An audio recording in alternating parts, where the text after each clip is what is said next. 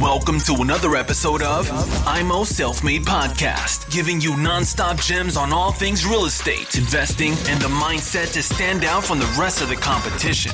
Real talk for the makers, no bullshit. Now, with your hosts, Chris and Daniel, in the IMO Self Made Podcast.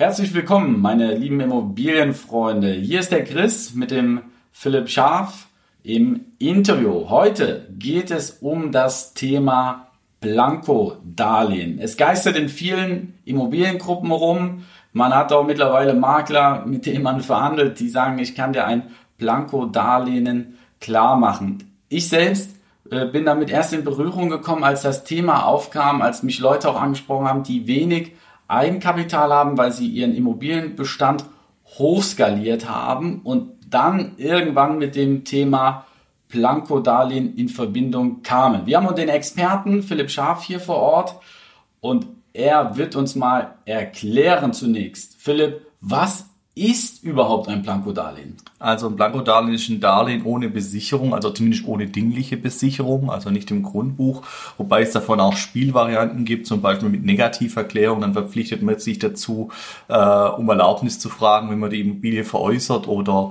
ähm, wenn man zusätzliche Grundschulden eintragen will. Es ist letztlich ähnlich wie ein Ratenkredit. Es fällt auch Schufa-mäßig in diese Kategorie, wobei es auch vereinzelt Anbieter gibt, die es nicht in die Schufa eintragen, wobei das gar nicht so wichtig ist, ob es jetzt in der Schufa drinsteht oder nicht. Der Unterschied zum Ratenkredit ist, es hat eine wohnwirtschaftliche Verwendung, die teilweise nachgewiesen werden muss ähm, oder auch nicht.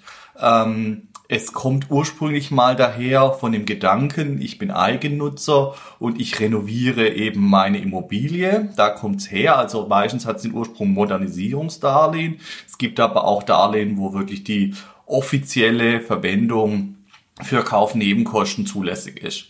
Und es hat gegenüber den Ratenkrediten noch den Vorteil, dass es im Regelfall eine längere Laufzeit hat. Während ich Ratenkredite üblicherweise von sieben bis zehn Jahre habe, kann ich bei Blanko-Darlehen auch dann äh, bis zu 20, in manchen Programmen sogar 30, 35 Jahre Laufzeit erreichen. Üblicherweise werden Blanko-Darlehen von Bausparkassen vergeben und da kann ich jetzt auch mehrere aufnehmen. Ich kann prinzipiell bei jeder Bausparkasse ein Blanko-Darlehen äh, beantragen. Ähm, meistens sind es 30.000 Euro, vereinzelt sind auch 50 möglich, ganz selten auch 60 möglich. So, ähm, und dadurch, dass es eben nicht auf der Immobilie abgesichert wird, dadurch, dass es relativ niedrige Raten hat, es hat allerdings Zinsen wie in einem Ratenkredit, also wir liegen da von drei bis sechs Prozent im Regelfall, ähm, komme ich trotzdem noch auf vernünftige Raten, die mir zwar bei niedriger Rendite meinen Cashflow kaputt machen, aber es mir ermöglichen, eben stark zu skalieren und mit späteren Mietanpassungen oder wenn das Blanko-Darlehen weggetilgt wird oder man kann es dann später auch mal wieder umschulden, ähm, in ein äh, normales grundschuldbesichertes Immobiliendarlehen rein, kann ich eben relativ stark skalieren. Das ist eine der Möglichkeiten, das zu tun. Es gibt noch zwei Ersatzstrategien, zum Beispiel die 5-Jahres-Zinsbindungsstrategie ähm, oder die 110% Finanzierungsstrategie. Das heißt, wenn ich jetzt ein Immobilieninvestor bin, sagen wir mal, ich habe schon drei, vier Wohnungen, habe 100.000 Euro Eigenkapital, wird das Blankodarlehen da für mich noch nicht interessant sein. Wenn ich aber weitere Immobilien kaufe, mache nur 100% Finanzierung, das Eigenkapital wird immer knapper, knapper, knapper, komme ich dann irgendwann zu dem Punkt, wenn ich jetzt eine Finanzierung mache und brauche diese 10% Nebenkosten, die ich nicht mehr habe, wäre da für mich das Blankodarlehen die einzige Lösung wenn ich keine anderen grundschuldfreien äh, Wohnungen habe? Oder was gibt's noch für eine Lösung? Was ist so der genau. Gegenpart genau. von Blanko-Darlehen? Ja, genau. Also die, die zwei, äh, also die üblichen zwei Alternativlösungen ist zu sagen, ich mache zum Beispiel eine 5 Jahres Zinsbindung, habe äh, einen Einkaufsgewinn, habe noch aufgewertet, habe getilgt ähm, und nach zwei Jahren oder nach drei Jahren komme ich her und mache ein Forward-Darlehen plus Kapitalbeschaffung. Das Forward-Darlehen ist zur heutigen Zins, äh, Zinssituation theoretisch un sinnig, aber ich mache es deswegen, damit die Bank, die mir den zweiten Rang geht äh, und die Kapitalbeschaffung macht und die mir das gewährt, was da an Einkaufsgewinn und Aufwertung und Tilgung und so weiter äh, möglich ist, äh, dann eben das, also dass die in den zweiten Rang geht. Deswegen gebe ich ihr zusätzlich zur Kapitalbeschaffung heute noch das Forward-Darlehen dazu, sodass sie dann in zwei bis drei Jahren, wenn die fünf Jahre Zinsbindung rum sind, auch noch den ersten Rang kriegt und die Umschuldung kriegt. Ähm, und äh, das ist eine Möglichkeit, indem ich eben Kapital beschaffe auf bestehenden Sachen. Wenn genug Luft ist und es schon ein bisschen älter ist, dann kann ich auch äh, so in den zweiten Rang gehen die Bank, die es ursprünglich mal finanziert hat, im ersten Rang tut sich häufig schwer, weil sie ja den ursprünglichen Kaufpreis kennt, ähm, dann da so hoch dann noch drauf zu finanzieren und äh, zum Marktwert hochzugehen. So, das ist eine Möglichkeit oder auch 110% Finanzierung ist die andere Möglichkeit. Zu 110% Finanzierung muss man vielleicht auch noch sagen, da wird man vielleicht noch mal gesondert drauf eingehen. Äh, da ist natürlich die Bankauswahl etwas eingeschränkt, ist aber bei Blankodarlehen äh, ebenfalls. Ähm, jetzt zu der, zu der Frage, wann setze ich Blankodarlehen ein? Verbrauche ich erst mein Eigenkapital und setze es dann ein oder nutze ich es schon früher? Also wenn ich ausreichend viel Luft in der Haushaltsrechnung habe, denn die Voraussetzung, ein Blankodarlehen zu kriegen, ist primär mal, dass ich genug Luft in der Haushaltsrechnung habe, dann ähm, bietet sich an, das schon frühzeitiger zu nehmen und noch etwas Geld auf dem Konto zu lassen. Einerseits könnte man parallel die Strategie verfolgen, 110 zu finanzieren. Hier ist es so, dass wir tendenziell die Mehrfamilienhäuser eher mit 110% Finanzierung machen, die Wohnungen eher mit 100% plus Blanco. Und auf der anderen Seite ist es so, dass wir die übliche Strategie so haben, dass wir sagen, wir zeigen die Nebenkosten das heißt, ich muss ja auch noch auf dem Konto haben, machen eine 100% Finanzierung und wenn die Finanzierung durch ist, dann besorgen wir das Blankodarlehen. Wenn ich das nämlich offen von vornherein eben kommuniziere, dass ich das Blankodarlehen will, möchten das wieder einige Banken nicht. Also die charmantere Situation ist immer zu sagen, ich habe das Eigenkapital, ich könnte es auch einbringen und dann im Nachgang zu sagen, ich hole mir jetzt ein Blankodarlehen, eben ein Blankodarlehen, das offiziell für ähm, Kaufnebenkosten zulässig ist, das dann auch in nahen Zeitzusammenhang mit der Finanzierung steht. Ähm, genau, so. Wie ist die Abschlussgebühr für diese Planko-Darlehen? Das ist ja ein Bausparvertrag, hast du gesagt. Was, ja. was sind so die Abschlussgebühren dafür, genau. die der Kunde zahlt? Also es gibt auch reine Annuitätendarlehen, vermitteln wir auch, kommt immer halt drauf an. Also üblicherweise sind, es gibt so 30 Programme etwa am Markt, ähm, üblicherweise kommt es von Bausparkassen, aber eben es gibt auch normale Annuitätendarlehen von Banken, wobei die meisten da nur 10 Jahre Volltilger sind und damit eine relativ starke Rate haben, aber es gibt auch dort also unser längst laufendes Blanko-Darlehen ist tatsächlich nicht von der Bausparkasse, sondern ein Annuitätendarlehen, das bis 60.000 geht. Mindestens 20.000 müssen in Anspruch genommen werden. Also der Deal muss dann eine entsprechende Größe haben, dass ich wenigstens 20.000 einsetzen kann für die Nebenkosten. Ähm, ich könnte auch einen Teil des Kaufpreises zahlen und 90 Prozent finanzieren zum Beispiel. Ich könnte auch zwei Wohnungen zusammenlegen und da die Nebenkosten machen, um da das 20.000er zu nutzen als Beispiel. So, ähm, dann habe ich da keine Abschlussgebühr in dem Sinn. Es gibt ja Mitbewerber am Markt, die sagen, wir sind der Guru für Blanko-Darlehen, wobei ich sagen würde, dass äh, bei uns doch äh, richtig viele Blanko-Darlehen vermittelt werden. Also wir haben mehrere am Tag, die wir durchschleusen für unsere Kunden und es ist ja nur ein Produkt von vielen eben im Finanzierungsmix. Ähm, und wir nehmen selber zum Beispiel keine extra Gebühr dafür. Es gibt Anbieter am Markt, die sagen, wir wollen ein Prozent pro Jahr der Darlehenslaufzeit bezogen auf zehn Jahre.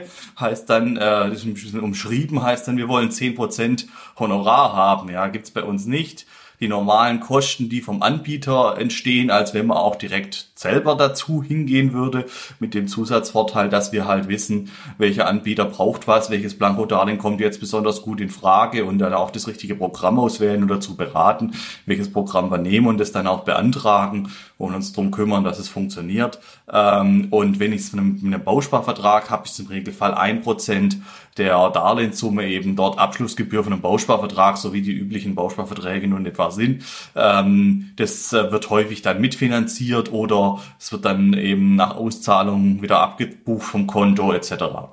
Jetzt kommt der Kunde zu dir, der im Ruhrgebiet eine Wohnung hat, sagen wir mal 75.000, Kaufnebenkosten, hat ja kein Eigenkapital. Jetzt kommt er zu dir, sagt, okay, ich will eine 100% Finanzierung, mir fehlt das Eigenkapital.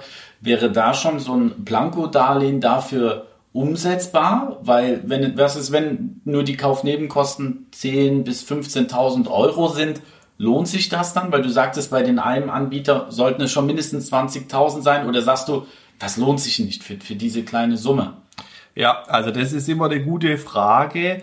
Die Problematik ist jetzt die, das ist kein Geld auf dem Konto. Das heißt, ich kann für die Hauptfinanzierung ähm, das nicht zeigen. Ich müsste also das Blankodarlehen zuerst aufnehmen oder ich müsste offen kommunizieren, dass die Nebenkosten beim Blankodarlehen kommen, was mir die Bankauswahl für die 100% Finanzierung dann massiv reduzieren würde.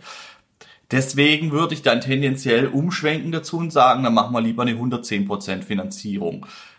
Eine Option gäbe es noch und die wäre, wenn ich erstens Zeit habe, ähm, was häufig eben nicht der Fall ist, aber da muss ich halt schon vorbeugen, strategisch mir überlegen, wann beantrage ich ein Blankodarlehen.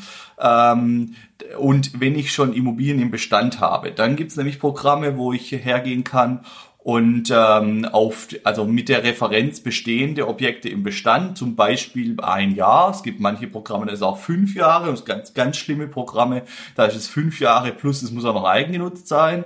Ähm, und dann kann ich eben aufgrund des Bestandsobjekts so ein Blankodarlehen für ein neues Objekt für die Nebenkosten beantragen. Dann könnte ich erstmal das Blankodarlehen beantragen, auszahlen lassen, bisschen Zeit vergehen lassen, dass die Bank, die dann die Hauptfinanzierung macht, das äh, nicht so im Zusammenhang sieht und dann eben die Hauptfinanzierung machen. Ah, okay, dann denken ja. die, das ist Eigenkapital, was genau, man dann hat. Genau. Und das funktioniert mit einem Ratenkredit übrigens genauso. Ja. Okay. Wir haben häufig die Situation, es sind schon Ratenkredite da, dann überlegen wir folgendes, wir machen eine Aufstockung des Ratenkredits bei gleichzeitiger Laufzeitverlängerung auf zehn Jahre. Häufig laufen die irgendwie noch drei Jahre, vier Jahre die Ratenkredite, dann stocken wir die halt um 10.000 auf und strecken die Laufzeit. Wobei Ratenkredit immer die schlechteste Lösung ist, die ich wählen kann, weil das am blödesten aussieht, nach Konsum riecht, erklärt werden muss. Ähm, deswegen sind die Blankodarlehen schöner, weil sie ja wohnwirtschaftliche Verwendung voraussetzen und deswegen einfach schöner, angesehener sind bei der Bank. Hast du Praxisbeispiele aus deiner Finanzierungserfahrung, wie Leute durch diese Planko-Darlehen in ihren Immobilienstand nach oben skaliert haben? Wie, wie machen die das? Weil das sind ja meist Leute, die nicht eigenkapitalstark sind. Dann spricht man die zwei Jahre später wieder und die haben einen Wahnsinns-Immobilienbestand. Wie machen die das mit so einem Planko-Darlehen? Ja, also dadurch, dass ich die mehrfach nutzen kann bei verschiedenen Anbietern, kann ich mir eben schon drei, vier solche Darlehen kann ich bei normalen Bonitäten eventuell kriegen, je nachdem, wie mein Bestand genau aussieht und was ich mache und was ich jetzt genau verdiene und in welcher Situation ich bin. Ähm, teilweise haben die relativ hohe Bonitätsanforderungen, teilweise geht's leichter. Also das kommt auch ein bisschen drauf an, wie die Schufa dann jetzt ist. Ähm, oder ob man anstatt der Schufa zum Beispiel einen Score der Sparkasse nutzen kann, der dann meistens gut ist, wenn man Kontoführung wenigstens eingehalten hat, sauber. Ähm, und also ich sage mal Daumenwert, wenn ich 100, 150.000 eben über ein Blankodarlehen besorgen kann, kann ich ja schon wieder bei einer 100% Finanzierung irgendwo für eine Million, 1,5 Millionen eben Immobilien erwerben. Und wenn ich das noch mit anderen Strategien kombiniere, dann kriege ich eben schon innerhalb von drei Jahren drei Millionen Immobilienportfolio zusammen finanziert und solche Kunden haben wir durchaus öfters. Das heißt, man kann nicht nur ein Planko-Darlehen nehmen. Ich nehme jetzt mal das Mehrfamilienhaus. Wir haben Kaufnebenkosten 85.000. Dann reicht mir ein Planko-Darlehen nicht aus. Dann besorgst du auch noch andere Planko-Darlehen, um das zusammenzulegen, dass das die Kaufnebenkosten. Ja. Da ja. kümmerst du dich komplett. Also ja, ich genau. Kunde, ich, ich denke mal, da draußen denken jetzt viele Planko-Darlehen das erste Mal gehört oder Scheiße, wie, wie mache ich das? Die kommen dann zu dir, sagen, hier bitte kannst du dich darum kümmern, wie wir das zusammenkriegen und, und du machst das dann. Genau, weil das ist ja auch äh, die, die Frage, wann welches Darlehen, ja. Ähm, ja, ich kann auch kombinieren und zwei Blanko-Darlehen nutzen für ein Projekt. Ähm, es ist immer eine strategische Frage, wann beantrage ich welches Blankodarlehen, weil es zu einem bestimmten Stand des Portfolio zu groß geworden ist, die Schufa zu schlecht geworden ist und bestimmte Anbieter nicht mehr gehen. Andere Anbieter haben einen Verwendungsnachweis, dann sollte ich die möglichst dann beantragen, wenn ich die Verwendung gerade nachweisen kann. Ähm, andere Anbieter sind da relativ frei, die kann ich jederzeit beantragen. Ähm, deswegen muss ich schon auch strategisch das jeweilige Blankodarlehen zu dem in dem Moment passenden Zeitpunkt beantragen. Wenn ich jetzt so zwischen 1,7 und 1,9 netto verdiene, ich weiß, kann man pauschal nicht sagen, ich habe keine Konsumkredite, Miete ist normal, kann ich dann auch so ein Blankodarlehen nehmen oder bin ich da vom Gehalt zu niedrig? Ja, also 1,7 ist eine absolute Untergrenze ähm, und da würde ich schon dazu tendieren, dass man sich irgendwie die Kaufnebenkosten zusammen besorgt oder zusammenspart. Family and Friends ähm, zum Beispiel und eine 100% Finanzierung macht. Ähm, ja, also das ist sonst... Äh, also die, die Rate des Blankodarlehens passt nicht in die Haushaltsrechnung. Ich hatte ja anfangs schon gesagt, ich mache mir da bei niedriger Rendite, also bei einem 6%, da mache ich mir meinen Cashflow kaputt durch das Blankodarlehen, durch den höheren Zins und äh, die stärkere Tilgung. Ähm, dann wachse ich zwar stark, aber produziere dann mit den Immobilien dort keinen Cashflow. Wenn ich noch höhere Renditen habe, dann produziere ich auch wieder Cashflow. Und das ist so der, der, der Punkt, wo ich einfach, wenn ich so wenig verdiene, dann äh, tue ich mich da besonders schwer. Also ähm, ich kann da finanzieren in dem Bereich. Wir haben einige Kunden in dem Bereich. Ähm, wir haben auch schon für einen Kunden mit 1,9 netto, ein Kind, haben wir äh, Mehrfamilienhausfinanzierung, 600.000 Euro, 110 Prozent finanziert. Das ist auch sowas, was man sich am Kopf fasst und sagt, wie geht das? Ja, hat funktioniert äh, über ein spezielles Bausparkonsortialmodell.